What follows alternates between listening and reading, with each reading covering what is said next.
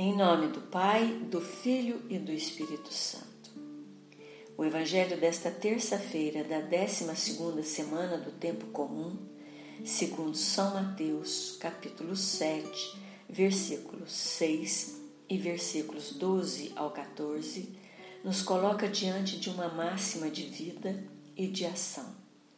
Tudo quanto quereis que os outros vos façam, fazei também a eles este é um princípio moral do agir humano que deve reger toda a nossa vida de cristão.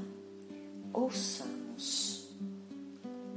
Não deis aos cães o que é santo, nem lanceis vossas pérolas diante dos porcos, pois estes, ao pisoteá-las, se voltariam contra vós para vos dilacerar. Tudo, pois, quanto quereis que os outros vos façam, fazei-o vós também a eles. Esta é a lei e os profetas.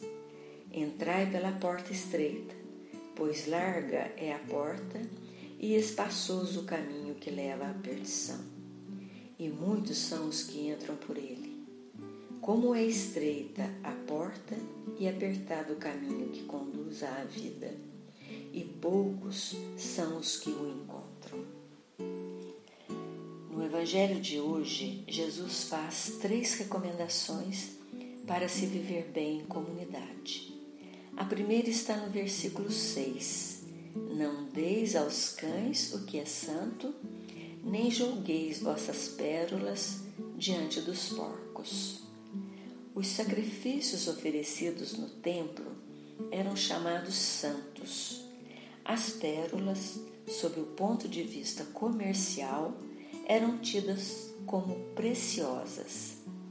Quando Jesus fala santo e pérolas, provavelmente estava se referindo ao Evangelho, a Boa Nova. Os cães e os porcos eram símbolos de impureza, vício e desprezo, como podemos conferir em Levítico capítulo 11, versículo 7, que diz: O porco que tem o casco partido, fendido em dois, mas não rumina, será impuro para vós.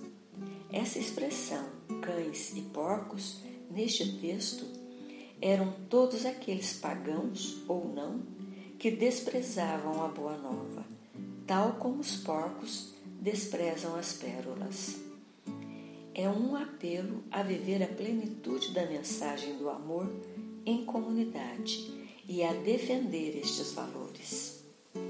A segunda recomendação está no versículo 12: Tudo quanto quereis que os outros vos façam, fazei-o vós também. É um apelo que Jesus faz à comunidade, que cada um busque o interesse do outro como se fosse seu próprio interesse. Que não sejamos egoístas, pois o egoísta faz para si e pretende que os outros façam para ele e por ele. Ele se coloca no centro de tudo.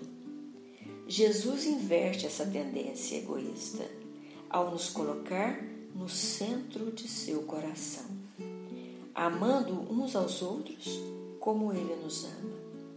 Só é verdadeiro o amor que se concretiza em ações, no cuidado, na preocupação pelo outro.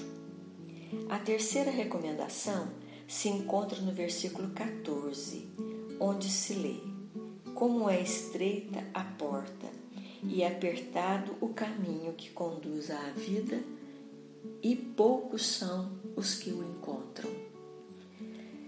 Em João capítulo 10, versículo 7, Jesus diz: Eu sou a porta das ovelhas. Jesus é a porta de acesso à comunhão com o Pai e com os irmãos. É o caminho que conduz à felicidade. Jesus é a abertura por onde Deus entra em nosso coração, em nossa casa, e nós entramos no coração de Deus, em sua casa. A passagem é estreita, mas aberta a todos. É estreita porque é exigente, requer a prática da justiça, exige escolha, testemunho, luta, compromisso. É esta porta estreita que nos faz entrar no reino de Deus. Rezemos o Salmo 1, versículos 1 ao 3. Feliz de quem não se desvia, seguindo o conselho dos ímpios. Não se detém no caminho dos pecadores.